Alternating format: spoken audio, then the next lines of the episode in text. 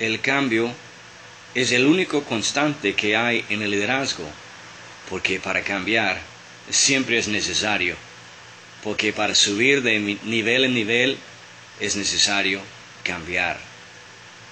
Es igual con las relaciones con que tiene líderes. No todas las relaciones y amistades que tiene un líder van a ser iguales hoy como en 10 años.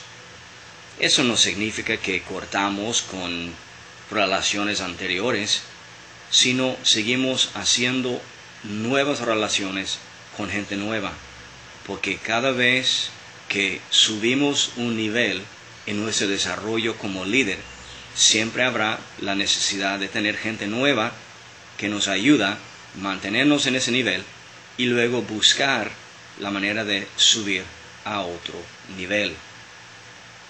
La pregunta de hoy es, ¿qué calidad de persona tengo en mi vida en el día de hoy?